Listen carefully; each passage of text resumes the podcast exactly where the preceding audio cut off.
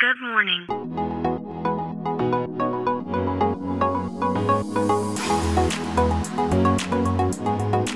Bom dia, Califórnia. Bom dia, Brasil. Aqui quem fala é Felipe Janete, diretamente de Palo Alto, na Califórnia, no coração do Vale do Silício. Hoje é quarta-feira, dia 9 de novembro de 2021. Esse é o podcast para você ouvir todos os dias no caminho para o seu trabalho enquanto você toma seu cafezinho e que vai te trazer notícias e insights direto aqui da Califórnia, lugar que nas últimas décadas, devido à tecnologia, transformou a vida da nossa sociedade como nenhuma outra região do planeta. No episódio de ontem, Uh, a gente falou, eu falei bastante sobre Apple, sobre minha admiração com a empresa, sobre inovação, o que, que a empresa tem feito nesses últimos anos, o que, que eu acredito uh, para essa empresa que revolucionou a forma com que a gente interage com tecnologia nas últimas décadas. E ontem, no finalzinho do dia, o Tim Cook, presidente da Apple, deu uma entrevista ao New York Times, numa conferência do New York Times, e ele uh, disse em alguns momentos da entrevista, ele deixou muito claro o interesse da Apple em entrar para o mundo cripto, né? Criptomoedas. Então, a Apple tem o interesse e o presidente diz que está olhando para isso. Ele não deu nenhum detalhes do que, que, ele, que, que a Apple poderia fazer nos próximos anos relacionado a cripto, mas ele deixou claro algumas coisas que a empresa não faria.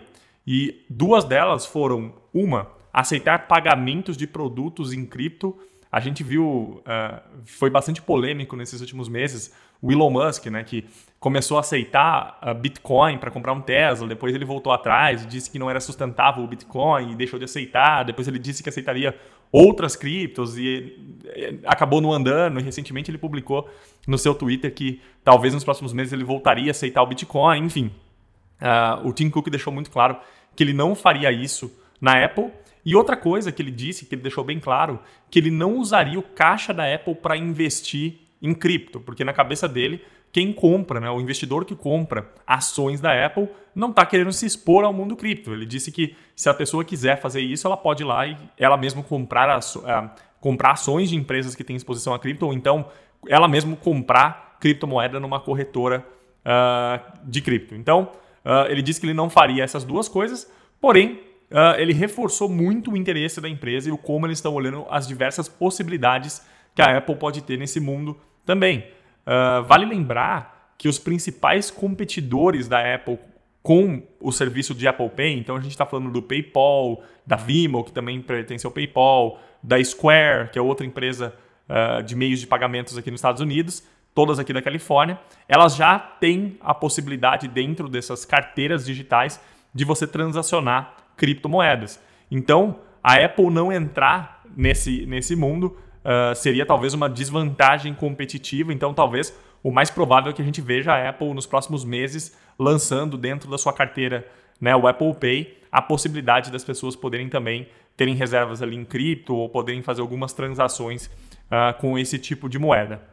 Eu estou muito curioso para ver o que, que a Apple uh, pretende fazer no mundo de cripto. Isso me traz uma reflexão uh, que já vem sendo discutida há bastante tempo aqui no Vale do Silício, dentro de pequenas, médias e grandes empresas, Uh, a cripto, as criptomoedas ainda são, né, na opinião de especialistas, ainda estão em estágios muito iniciais.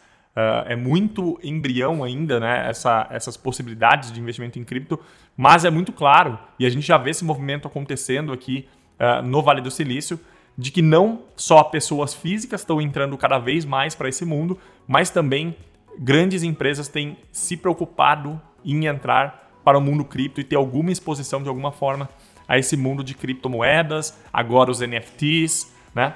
Então, uh, vale essa reflexão. Uh, as principais empresas já estão olhando para isso, então uh, é um tipo de tecnologia que a gente tem que ficar muito atento, porque apesar de ser embrionário, talvez daqui a alguns anos, um, dois, três anos, a gente veja um boom realmente dessa nova tecnologia. Bom, então era isso por hoje. A gente fica por aqui. A gente volta amanhã com mais um Bom Dia Califórnia. Um abraço!